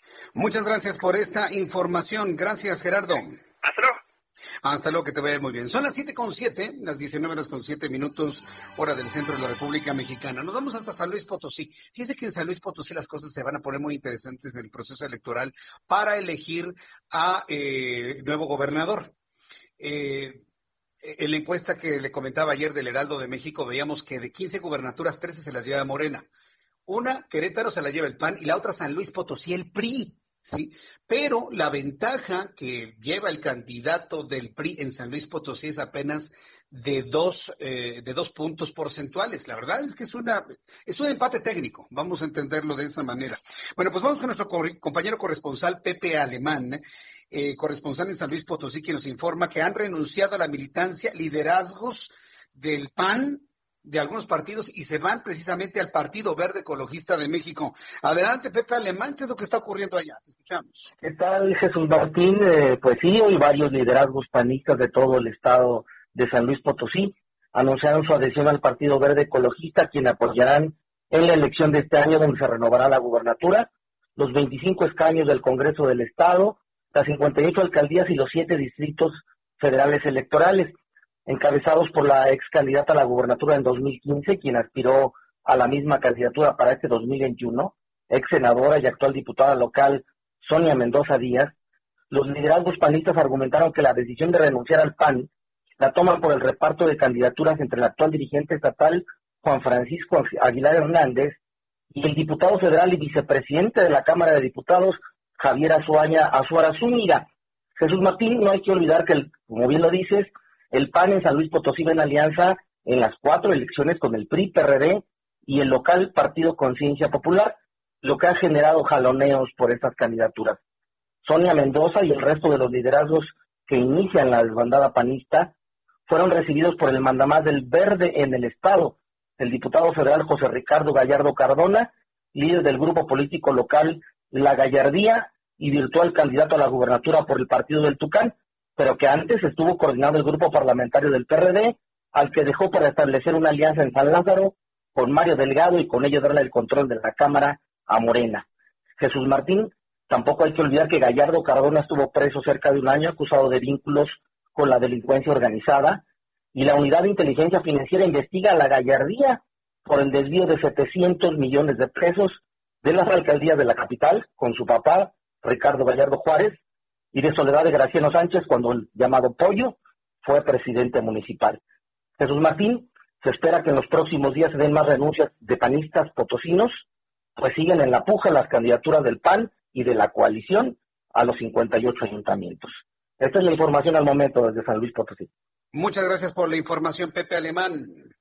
Buenas noches. Hasta luego, buenas noches. ¿Quién lo hubiese dicho, eh, que San Luis Potosí se va a colocar como eh, una de las entidades donde mayor análisis político va a ocurrir, sobre todo precisamente por estos movimientos entre liderazgos, eh, lo que sucede con cada uno de los precandidatos en este momento. Y iremos con más un poco más adelante. Pero antes, aquí en el Heraldo Radio tenemos toda la información financiera con Héctor Vieira. Adelante, Héctor. La Bolsa Mexicana de Valores cerró la sesión de este martes con una ganancia del 1.86%, al sumar 823.45 puntos, con lo que el índice de precios y cotizaciones se ubicó en 45.020.96 unidades. En el mercado cambiario, el peso mexicano se recuperó un punto 13% frente al dólar estadounidense, al cerrar en 20 pesos con 8 centavos a la compra y en 20.52 pesos a la venta en ventanilla. El euro, por su parte, se cotizó en 24.35 pesos a la compra y 24.33 pesos a la venta. La Comisión Nacional del Sistema de Ahorro para el Retiro dio a conocer que en enero 142.257 trabajadores sacaron de su cuenta de ahorro 1.639 millones de pesos, lo que significa un aumento del 31% a tasa anual. El INEGI informó que durante enero la inflación registró un aumento anual del 3.54% debido principalmente al aumento en los precios de productos como gasolina, gas LP, cigarros y refrescos. La Coparmex advirtió este martes que diversas empresas en México han detenido sus inversiones debido a la falta de claridad sobre la subcontratación de personal por parte del gobierno federal. Informó para las noticias de la tarde Héctor Vieira. Son las 7 con 12, las 19 horas con 12 minutos hora del centro de la República Mexicana. Entro en contacto en estos momentos con nuestro compañero Alejandro Cacho, que como usted lo sabe, periodista y bueno, pues es el director del Heraldo Digital y sobre todo está al frente de todo este proyecto Ruta 2021 que está cubriendo todo el proceso electoral eh, rumbo al 6 de junio. Estimado Alejandro Cacho, qué gusto saludarte, bienvenido, muy buenas noches. ¿Cómo estás, querido Jesús Martín? Buenas noches y buenas noches a toda tu audiencia. Oye, qué extraordinario ejercicio hizo Ruta 2021 ayer con esta encuesta que se publica en el Heraldo de México. Ha sido comentada prácticamente en todos los ámbitos políticos, sociales y de medios de comunicación, porque vaya, se convirtió, digamos, en la primera toma de temperatura del punto donde estamos. ¿Tú cómo lo ves, Alejandro? Pues yo veo que cada vez se pone más interesante, Jesús Martín. Veo que cada semana, pues las cosas se, se desarrollan, algunas cambian este, y bueno, pues es precisamente un ejercicio que no solamente a los electores les va dando una idea de cómo se están moviendo las preferencias, sino que también hasta los propios partidos políticos y candidatos les sirve para, pues para ver qué están haciendo bien, qué están haciendo mal, qué ajustes hay que hacer, qué es lo que quiere la gente de ellos, este, y, y escenarios que en algún momento parecían pues ya más o menos definidos, resulta que se están apretando, que se están haciendo más eh, competitivas las, las, las, carreras de los distintos partidos y alianzas. Entonces, eh, a, mí, a, mí, me parece realmente interesante Jesús Martín. Ahora, eh, eh, eh, hay por ejemplo, hay muchos ya, ya empiezan a surgir los conflictos políticos. Por ejemplo, Guerrero, donde todos los grupos feministas no quieren a un Salgado Macedonio, pero imposible decirle no a un hombre que acumula un 42% de la preferencia electoral. O vaya lo que está sucediendo con las dos alianzas en San Luis Potosí. ¿Cómo, cómo, tomar esos? Pongo de ejemplo estos dos estados que son los que más están mencionando en, en nuestros espacios informativos. ¿Cómo cubrir los conflictos políticos en esas dos entidades, Alejandro? Mira, yo creo que lo acabas de, describir perfectamente. Eh, a pesar de los señalamientos en contra de Félix Salgado Macedonio, pues este, dime qué partido le diría que no exactamente a alguien que antes de todo esto tenía 60% de la intención de voto. Ya bajó a, a poco más del 40, que sigue siendo muchísimo, o sea, pues sí, le, le, le, le, triplica o cuadruplica el segundo lugar, entonces, este, no se ve cómo Morena vaya a, perder la elección de Guerrero, por ejemplo. Y la de San Luis Potosí, que también pintaba para ser un escenario, digamos, sin mayor complicación para Morena, pues ahora se está cerrando. De, de, modo tal que incluso que todavía en Morena no logra, no ha nombrado a su candidata al gobierno del Estado y hay un, un, candidato del, del Partido Verde que tiene mucha fuerza, pero en Morena no lo quieren, o una parte de Morena no lo quiere, y mientras tanto el candidato del, de la alianza eh, PAN-PRI-PRD pues está tomando fuerza y en este momento va a la cabeza de las preferencias en San Luis Potosí. Así que este, las cosas se están poniendo interesantes, Jesús Martín, y yo creo que todavía vamos a ver muchas sorpresas de aquí al 6 de julio. No, sí, yo, yo estoy completamente de acuerdo. Vamos a ver muchas sorpresas, muchos, eh, muchas volteretas. Por eso decía, me, me, parece que el Heraldo de México generó un, un primer, una primera toma de temperatura de cómo están las cosas a nivel nacional, muy interesante porque va a ser nuestro punto de referencia, ¿no? E inclusive para los propios candidatos que busquen espacios en nuestros noticiarios, ya cuando arranque la campaña a partir del 5 de marzo, para ir contrastando sus propuestas y con base en ello ir modificando esta toma de, de opiniones que pudimos leer el, ayer con mucha atención, Alejandro, en tu ruta 2021. Sí, sí, este, como, como te dije, pues este, esto le sirve a todo mundo, a los electores, para ver cómo se están moviendo las cosas y a los candidatos y partidos para que aprieten el paso y para que escuchen qué es lo que la gente está esperando de todos ellos y que no se queden cortos en las expectativas del elector, ¿no? Bien, Alejandro Cacho, dinos por favor dónde, cómo y a qué hora, radio, televisión, prensa, web, platícanos dónde encontramos Ruta 2021. Mira, permanentemente en Heraldo Radio, por supuesto, en los distintos espacios que muy generosamente como tú eh, le brindan a, la estrategia Ruta 2021, entonces permanentemente en radio, tanto a nivel nacional como en las radios locales de El Heraldo, se está, se está eh, pues teniendo presencia del, del Ruta 2021. En televisión, igualmente en distintos espacios también de Heraldo Televisión y eh, en nuestras plataformas impresa y digital permanentemente también hay presencia de Ruta 2021. Y el programa de los domingos, que es donde con, eh, concentramos toda la información de carácter electoral en esta Ruta 2021, en Heraldo Radio a las 4 de la tarde los domingos. 4 de la tarde, domingos, Heraldo Radio, y a las 10.30 de la noche por Heraldo Televisión, Ruta 2021. Correcto. Bueno, pues Alejandro Cacho, ha sido un enorme gusto saludarte en esta oportunidad aquí en el Heraldo Radio. Te envío un fuerte abrazo y muy atentos de todo el, el trabajo, investigaciones, coberturas que está realizando Ruta 2021. Muchas gracias, Alejandro. Gracias a ti, Martín. Un abrazo. Hasta luego, un abrazo. Ruta 2021 con Alejandro Cacho, no se lo pierda en estos horarios, en estas plataformas. Recuerde que el Heraldo de México ha sido el primer medio que empezó con la cobertura del proceso electoral. Ya todo lo que usted vea van atrás de uno, ¿eh? El Heraldo de México a través de radio, televisión, web, prensa escrita Estamos informándole cómo está todo el, eh, eh, todo el previo a la campaña electoral que arranca el próximo 5 de marzo. En este momento estamos en una en un periodo de le llaman intercampaña, es decir, estos mensajes al interior de los partidos para de alguna manera pues conocer las potencialidades de cada uno de los candidatos. Lo decía Alejandro Cacho en este momento. No hay por parte del Movimiento de Regeneración Nacional en este momento una una definición en cuanto a la candidatura para San Luis Potosí. Tenemos a Paloma Aguilar o a Mónica Rangel.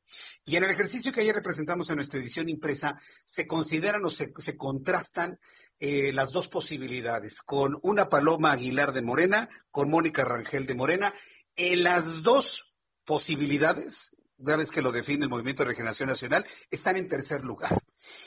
Según esta encuesta, eh, se va liderando por Octavio Pedrosa de PAN PRI PRD y en segundo lugar Ricardo Gallardo de la Alianza por San Luis Potosí, Partido eh, del Trabajo Verde Ecologista y Nueva Alianza.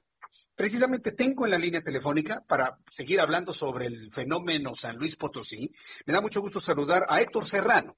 Él es diputado federal por el Partido del Trabajo, a quien le agradezco mucho esos minutos de comunicación con el Heraldo Radio. Estimado Héctor Serrano, bienvenido. Muy buenas tardes. Muy buenas noches ya.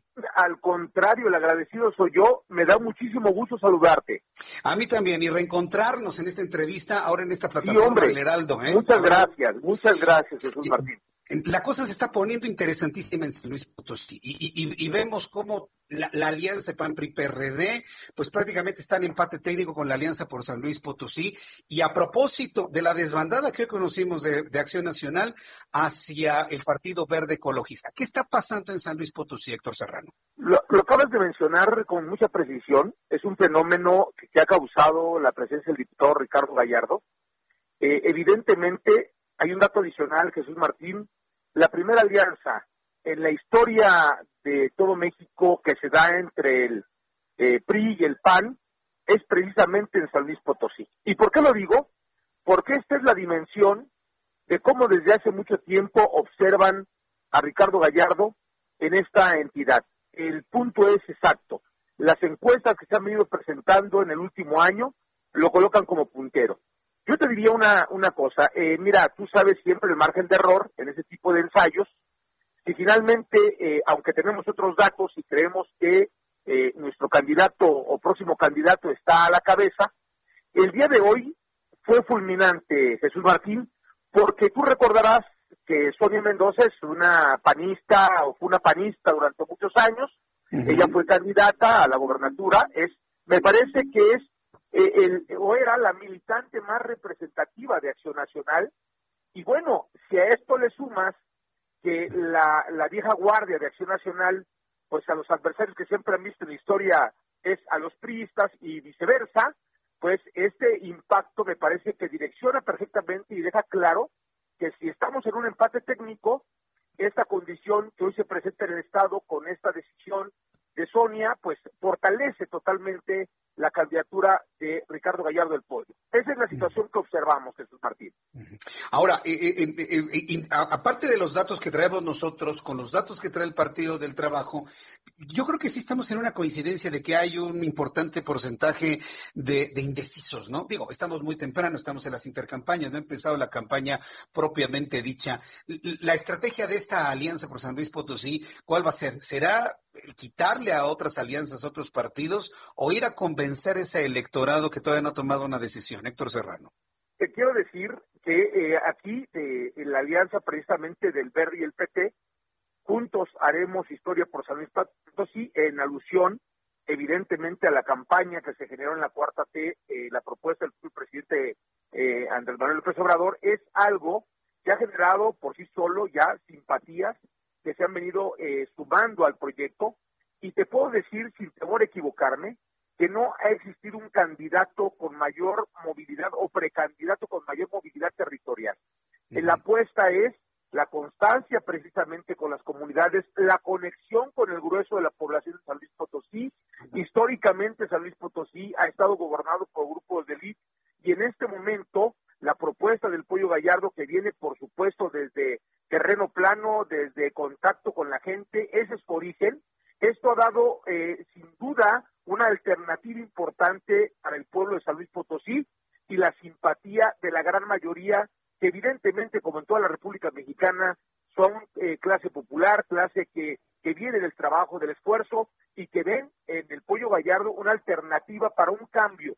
Recordemos que en el Estado, compartido entre Acción Nacional y el PRI, pues nada más son 90 años que se han estado gobernando y cuando hemos llegado a las comunidades y observamos el discurso del, precandidato y próximamente candidato, eh, la conexión es absoluta.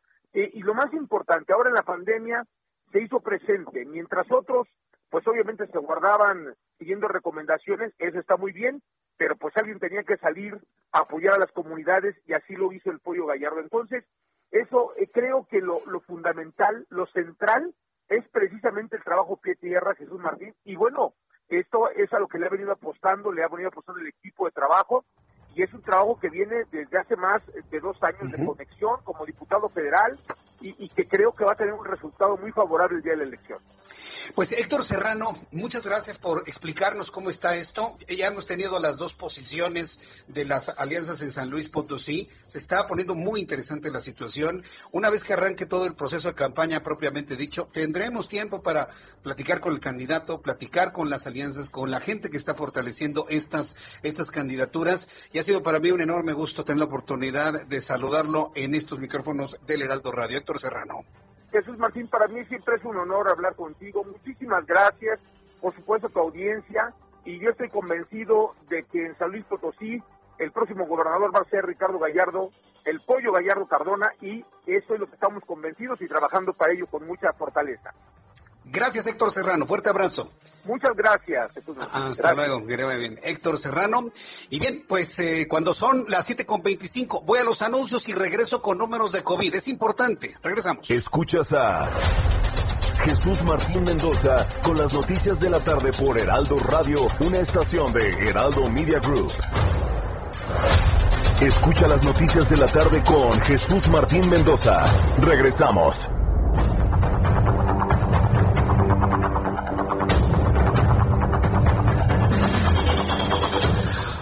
Con 30, las 19 horas con 30 minutos, hora del centro de la República Mexicana. Escucha usted el Heraldo Radio. Le saluda Jesús Martín Mendoza con las noticias a esta hora de la tarde. Bueno, hemos tenido una, una tarde movidita, sí, con asuntos de carácter político. También hemos tenido con otro tipo de asuntos. Eh, sin embargo, vamos al asunto de COVID-19. ¿Qué le parece? Eh, tiene muy mala fortuna este señor que se llama Jorge Alcocer, el secretario de, de Salud. De verdad que está, tiene un timing malísimo. Por lo tanto, no sirve para político. Yo soy de la idea que deberían de jubilarlo, que se vaya a su casa y ya. Evitarse estar en un escenario en donde se le está señalando, se le está atacando. Mejor deberían ya jubilarlo, llevarlo a su casa, nombrar a otro secretario de salud. Yo nombraría a José Luis Salomía como secretario de salud, a él, y yo mandaría a su casa a Gatel y al coser. ¿Por qué le digo esto? Porque hoy salen diciendo que ya bajó la pandemia, nada más por el dato de ayer. Bueno, pues hoy se triplicó el dato para la vergüenza del señor Alcocer.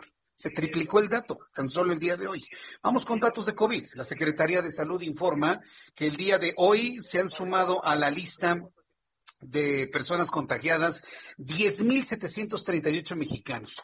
Ayer fueron 3.868, hoy hay 10.738 de ayer lunes al día de hoy martes, para dar un total de 1.946.751 mexicanos transmitidos con el virus COVID, eh, SARS-CoV-2 que da la enfermedad COVID-19. Número de fallecidos. Ayer se reportaban 531, hoy se reportan 1.701 mexicanos muertos. Lamentablemente la cifra sube a 168.432 mexicanos fallecidos por COVID-19, hablando del dato oficial. Ustedes ya sabemos que esto puede ser por lo menos el doble. Entonces, índice de letalidad 8.65%, ayer era, de 8.61, el viernes pasado era de 8.58, el jueves pasado era de 8.57, el miércoles pasado era de 8.54, el martes pasado en la semana era de 8.51. Hoy estamos en 8.65. Está subiendo el índice de letalidad. ¿Qué cara nos va a poner al coser sin trabarse en la forma de hablar? Que dice, hoy ya bajó y hoy se le triplicaron las cifras. No puede ser, de, verdad que no puede ser esa impericia, por decir lo mínimo, por decirlo suavecito. No puede ser esa impericia. Cuando son las 7.33, las 7.33 hora del centro de la República Mexicana, me da mucho gusto saludar, como todos los martes, a nuestro querido amigo, analista financiero, Juan Musi. Mi querido Juan, bienvenido al Heraldo Radio. Muy buenas noches. Mi querido Jesús Martín, qué gusto saludarte. Muy buenas noches. Muy buenas noches. Hoy traes un temazo el día de hoy. La verdad es que no sabes, a mí me dejó sorprendido Elon Musk. A ver, platícanos cómo está el tema del Bitcoin. Fíjate que es bien difícil empezar a comentar. Este es un, como bien dices, es un súper tema, es un temazo. Eh, pero es bien complicado el, empezar a comentarte, o, o, más bien por dónde empezar todo este despapalle que creo que están organizando. Por un lado, te recordarás que la semana pasada te decía yo que hay una clase muy pensante, muy inteligente, me atrevo a decir incluso de gente brillante, que, que son disruptores del mercado. Y no solo son disruptores del mercado, han sido disruptores en muchas cosas. Eh, no me atrevo a generalizar, pero por ejemplo, se habla mucho de que los millennials, eh, pues no les gusta lo convencional, son disruptores por naturaleza insisto, sin generalizar ni faltarle el respeto a nadie, lo que se está organizando, lo que se está gestando, pues es un movimiento de disrupción ahora financiera, en la que la semana pasada te contaba yo de este caso de GameStop, esta tienda que vendía cartuchos de videojuegos, que cuando tú y yo éramos niños vendían Ataris y vendían Intellivisions, este, luego Nintendo, eh, y, y, que escogen acciones que no tienen un plan de negocio viable hacia adelante, pues porque el mundo cambió y que hicieron una operación en la que artificialmente llevaron una acción de 19 dólares a 400. Te lo dije, en el camino mucha gente ganó, pero también ahora en el camino mucha gente va a perder. Esa acción que llevaron de 19 a 400 la semana pasada hoy vale menos de 50 dólares. O sea que ya se regresó de 400 a menos de 50. Entonces, ¿cuántos santos inocentes en el camino no han pagado el precio en este tipo de operaciones que no tienen ni idea de lo que están haciendo, pero por ir de borregos, este, pues igual y corren con suerte y ganan, pero igual y corren con mala suerte y por desconocimiento y ambición pueden perder. A esto le sumo, y no quiero decir que esto equivale o es exactamente lo mismo, pero yo nunca he creído, y no hasta ahora, en las criptomonedas, Jesús Martín. Yo te lo he dicho muchas veces, lo hemos platicado. Eh, ¿Por qué no creo en las criptomonedas? Pues hijo, tengo muchos argumentos para, para decirte por qué no. Y, si te puedo dar algunos muy rápido, déjame tenerlos en listo y, ahorita lo ligo con todo el tema de Elon Musk y Tesla y todo esto que está pasando. A ver, ¿cuáles son En primer lugar, no es una moneda que puedas poner a competir con otras monedas porque no son aceptadas, no tienen liquidez. Tú no vas a una tienda y te dicen págueme en pesos, en dólares o en bitcoins. No estamos en ese punto. En segundo lugar, son extremadamente volátiles, pueden subir o bajar en cuestión de horas 10, 15, 20 o 30%. Eso las hace muy peligrosas. Tú imagínate que yo te vendiera algo en bitcoins y en el momento en que tú me pagas la equivalencia a lo que te estoy vendiendo en dólares, tiene un movimiento hacia abajo de 20%, pues tú ganaste y yo perdí 20, ¿no? Y esto en cuestión de, insisto, de un día o de unas horas. Eh, no tienen respaldo y a mí me dicen es que no necesitan respaldos porque lo que les da valor es el algoritmo en la cadena de la información digital que llevan, que mejor conocida como blockchain. ¿Y eso para quién vale, Martín? Eso, eso a quién rayos le importa. El algoritmo digital con la secuencia que lleva el registro de las operaciones de los mineros en la nube, así como lo estás oyendo. No puede ser que eso sea el respaldo del Bitcoin. Ese es el blockchain. Entonces, pues quizás yo soy muy tonto para no entender que esto tiene valor, pero entendiendo lo que es un algoritmo y una secuencia digital que le llaman blockchain, pues eso no, a mí no me dice que valga, ¿no? Por otro lado, tienes el tema para mí más importante. Hasta cierto punto son instrumentos usados por su carácter de que no tienen hoy un gravamen fiscal y no tienen un registro como tal. Es un instrumento perfecto para lavar dinero el mundo ha cambiado mucho y hoy todos los que trabajamos en el sector financiero tenemos la obligación de conocer al cliente, casi casi que certificar y poner una huella con sangre de que el origen de los recursos del cliente que está invirtiendo conmigo son lícitos. y la gente invierte en bitcoins, puede ser políticos que robaron y están invirtiendo gran parte de su patrimonio en bitcoins y no lo pueden rastrear y así lo esconden, o gente que no ha pagado impuestos y además que permanecen en el anonimato. Los bancos que estuvieron hackeando todo el año pasado y que tuvimos varios casos de bancos hackeados el año pasado, los secuestradores o hackers cobran el rescate en bitcoins. En el momento en el que eso se regule, se fiscalice, yo creo que va a correr mucha sangre, mi querido Jesús Martín, porque hoy son muy permisivos las criptomonedas en ese sentido. Y para coronar todo este comentario, ayer el señor Elon Musk, que yo creo que es brillante y que no puedo criticar porque creo que es una mente privilegiada y tal, pero creo que ya lo estamos perdiendo. Y un poco le pasa esto a mucha gente que es tan brillante que se empieza, empieza a perder suelo, literalmente, se empieza a creer omnipoderoso, omnipotente, omnipresente, y entonces le mete 1.500 millones de dólares de la tesorería de Tesla Bitcoin, y no es el dinero, porque el dinero no es tanto a la escala de Tesla, es el mensaje que le manda Elon Musk a toda la comunidad diciendo, esta es la próxima moneda de curso. No vaya a ser que en un futuro todo su plan de negocios, porque entre que quiere llegar al espacio y se le está en calle y cae cohetes, empieza a desvirtuar un gran negocio y una gran empresa que era Tesla o que es Tesla. Me da la impresión que se está perdiendo por encabezar este movimiento disruptivo anticonvencional y que quiere ir en contra de todo como para probarnos que pues todo esto convencional ya no sirve, ¿no? Eh, eh, es, un poco mi comentario y, si te fijas, pues está un poco este, todo revuelto, pero creo que al final todo está ligado, Jesús Martín. No, yo no lo veo revuelto, es más, noto tu preocupación de que una gran empresa como Tesla pueda eh, resentir este tipo de, de, cambio en la actitud de Elon Musk, sobre todo basándose en su credibilidad y apoyando una moneda. Estaba revisando, alcanzó por primera vez en la historia la cotización de 48 mil dólares en Bitcoin. Si se baja a mil dólares o dos mil dólares, el descalabro va a ser tremendo. Pero fíjate, además, eh, seguramente sabes, el principal ingeniero de Tesla se fue y ya está produciendo sus propios autos eléctricos, anunciando pues eh, modelos y tecnología mucho más avanzada que la de Tesla. Entonces, yo, creo que sí, algo le está pasando a Elon Musk. Y ahora con esto, pues vamos a ver cuánto tiempo dura precisamente ese respaldo en imagen a una criptomoneda que ha sido el dolor de cabeza e ilusión de muchos. ¿eh? Yo, yo, creo que se está chiflando, sin duda, insisto, una mente brillante y privilegiada que tiene en Tesla eh, una cosa increíble, eh, eh, disruptiva en el buen sentido, porque va contra el coche convencional de combustible y demás, pero que no se le olvide al señor Musk que BMW, Mercedes, General Motors, Toyota, Nissan, etcétera, etcétera, etcétera, se pueden poner a hacer a marchas forzadas coches, se pueden dar el lujo de venderlos mucho más barato de lo que él los vende, y hoy la evaluación o la valoración de mercado de Tesla también está para mi gusto súper, súper inflada.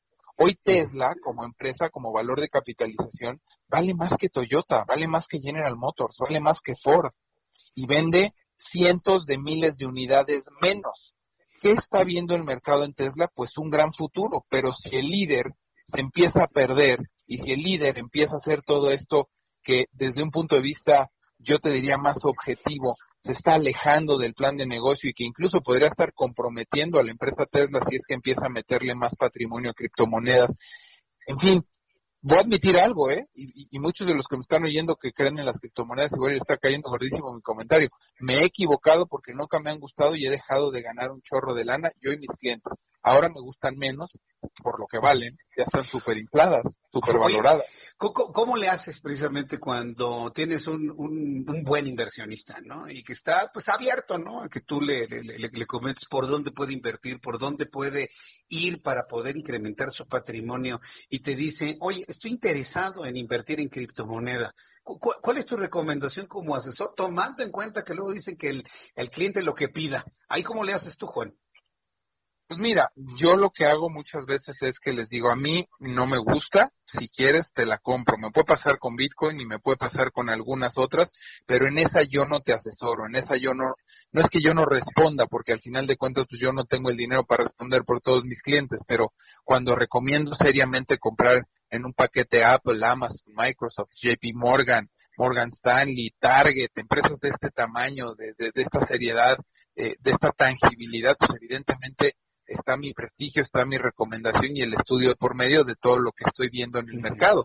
Cuando alguien me dice, cómprame bitcoins, porque quiero comprar bitcoins, literalmente le digo y le mando una carta en la que me vas a instruir por escrito que te compre bitcoins, un poco como para dejar constancia que esta fue tu instrucción y no parte de mi asesoría, ¿no? Este, yo, yo, no quiero decirte hacia adelante que no pueda llegar el Bitcoin a valer 100 mil o 150 mil en esta locura que está empezando en el mercado, pero me da la impresión de que todo esto que te he comentado, aunado a esta parte tan creativa que va de la mano con la tecnología, puede organizar un despapalle en Wall Street y lo único que va a prevalecer, te lo, te lo, te lo digo porque lo creo, es aquellas empresas que están fundamentalmente bien y sólidas.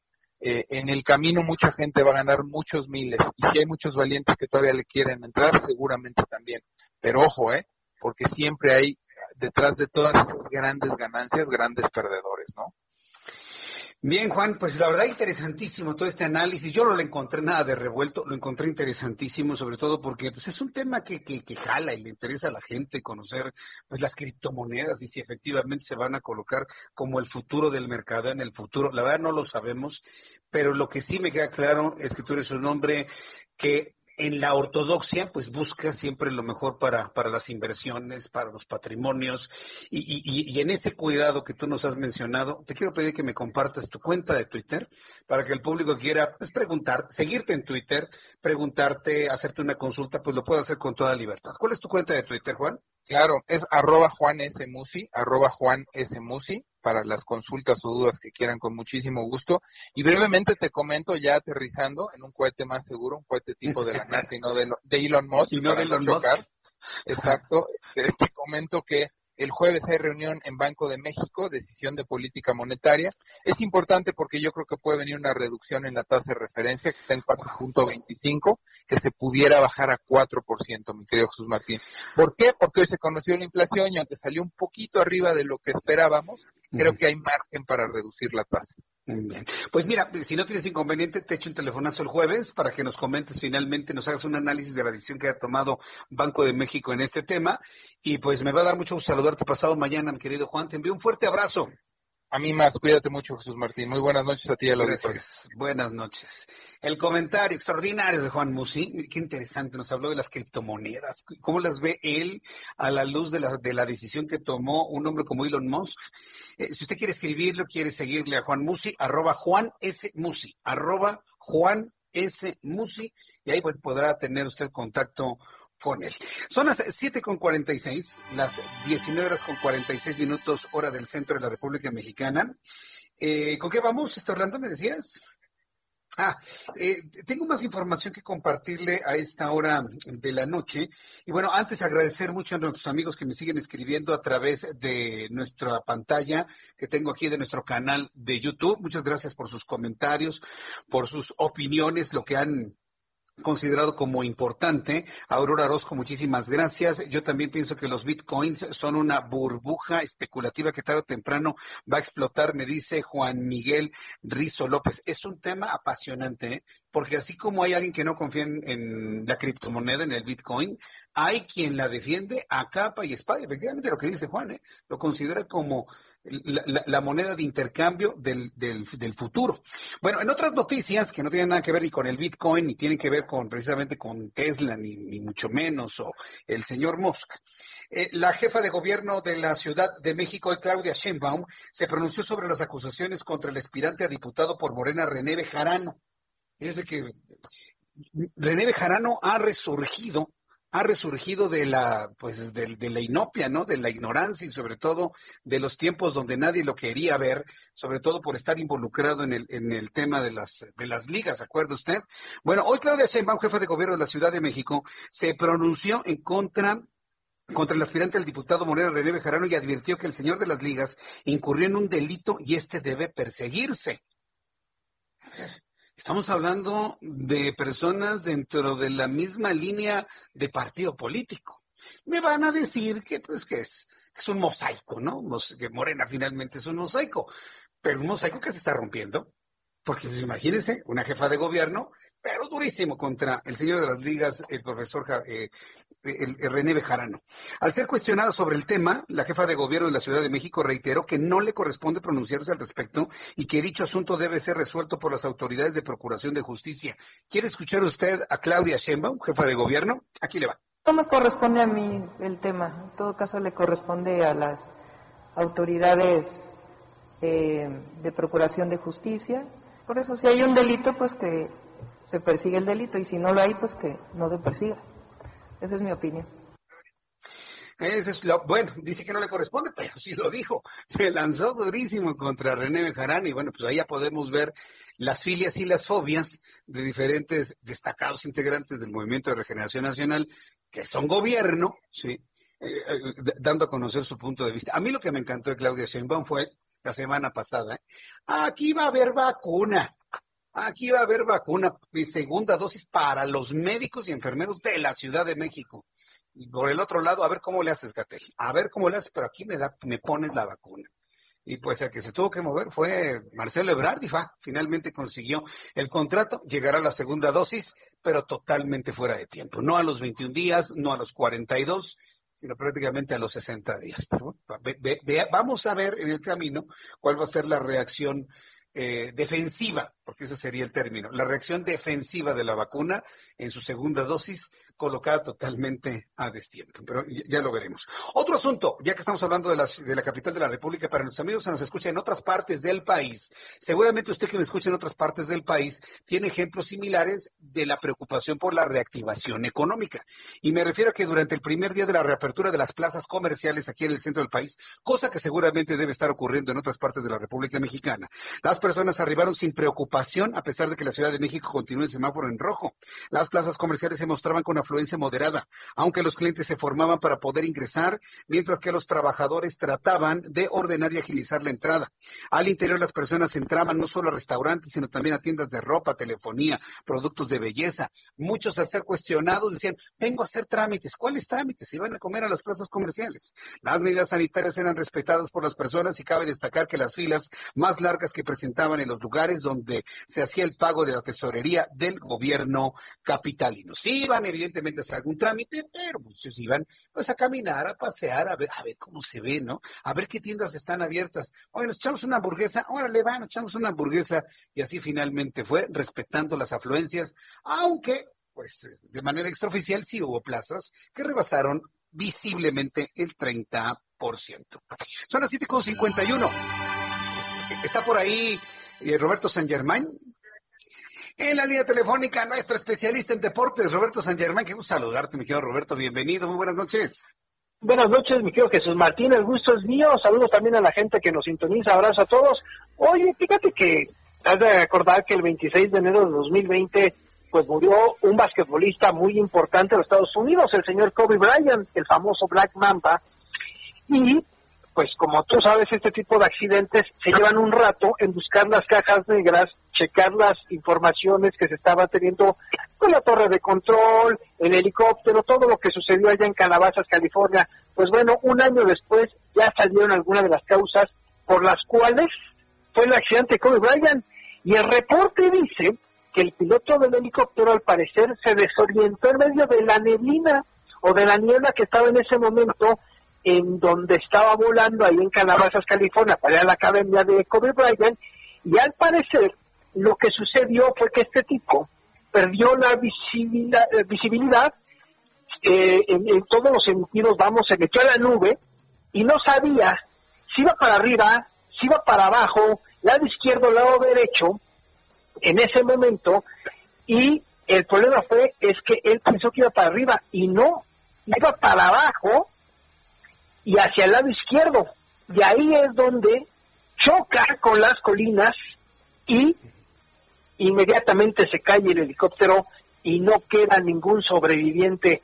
Parece que eso fue lo que sucedió, es lo que dice la agencia de, aeronáutica que pasó con este hombre. Parece que fue un error humano y porque este hombre, pues muchas veces cuando se meten a las nubes, ellos más o menos conocen, saben pero se desorientó este hombre. Así como cuando vas a bucear, Has visto que muchas veces cuando vas a bucear el maestro te dice, o tu entrenador, el scuba diving famoso te dice, a ver, espérate, ¿sabes qué? Cuando te pierdas, porque no sabes si vas para arriba o para abajo, simplemente pon la boquilla del oxígeno y ve para dónde sube las burbujas, y eso es para que tú salgas, ¿no? Le pasó aquí algo similar a este hombre, pero pues contrario a lo que él pensaba, pues no estaba saliendo, se estaba yendo contra la colina. Entonces ya hoy se supo y a ver qué sucede, porque hay que recordar que tienen varias demandas, una contra la empresa de los pilotos y otra los familiares de las de las personas que murieron con COVID, que demandaron a la familia de COVID. Qué tragedia, y, y, mira, ha pasado un año y, todavía siguen estas investigaciones y es, sorprendente esto que me, estás comentando. El error humano, a fin de cuentas, ¿no? Sí, exactamente, porque no vio los instrumentos, o sea, no siguió por los instrumentos y además eh, en ese tipo de momentos tú tienes que estar checando todo y parece que no lo checó el piloto, que además lleva 1.200 horas de vuelo con COVID Bryant. Entonces, parece que ahí fue la situación. Correcto. Bueno, pues, mi querido Roberto, yo te agradezco mucho el que nos hayas este, dado esta información deportiva. Ya casi nos vamos. nos escuchamos mañana, ¿no? Mire, ya, como que el tema del, del supertazón se empezó a enfriar, sobre todo porque pues quedó un sabor de boca, pues así como que, como de tipo COVID, ¿no? Como que no supo a nada. Exactamente, como bien lo dices, ya, ya, ya, ya, pasó. Además, es un deporte nada más que se practica en los Estados Unidos, o sea, tampoco es un deporte que se haga a nivel mundial. Lo que sí te puedo decir es que los ratings no fueron muy buenos, ¿eh? Fueron peor que el del año pasado. Ah, e-, ese es un buen dato, ¿eh? ¿eh? Que los ratings estuvieron muy bajos. Mi querido Roberto, nos escuchamos mañana. Qué gusto saludarte. Que tengas muy buenas noches. Igualmente, mi querido Jesús Martín, abrazo y que pases buena noche a toda la gente también. Pásala muy bien. Gracias. Hasta mañana. Roberto San Germán con toda la información deportiva. Así de rápido, se nos fueron dos horas de noticias aquí en el Heraldo Radio, la pasamos muy bien, muy interesante, intensa la información de este día. Yo le invito para que nos encontremos mañana nuevamente, seis de la tarde, Heraldo Radio, en todas las frecuencias del Heraldo de la República Mexicana, en Ciudad de México 98.5 de FM. Sintonice su radio y dígale a todo el mundo que las noticias están en el 98 punto cinco. Ya a las 2 de la tarde, a las 2 por el 10 en televisión. Soy Jesús Martín Mendoza. Gracias. Hasta mañana. Esto fue Las Noticias de la Tarde con Jesús Martín Mendoza.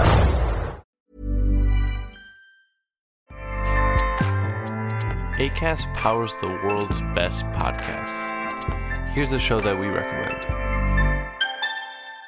The Real Housewives is a guilty pleasure for most, but if you're looking to not feel guilty about that pleasure, tune in to Everything Iconic with me, Danny Pellegrino, where I break down all the messy moments and behind the scenes antics of Bravo's popular franchise. And on Everything Iconic, I also interview celebrity guests like Kelly Ripa, Kiki Palmer, Drew Barrymore, Cameron Diaz, and more about their guilty pleasures, their past work, and so much more. So if you're pop culture obsessed and find yourself watching way too much reality TV like me, tune in to Everything Iconic with Danny Pellegrino wherever you listen to podcasts. ACAST helps creators launch, grow, and monetize their podcasts everywhere. ACAST.com.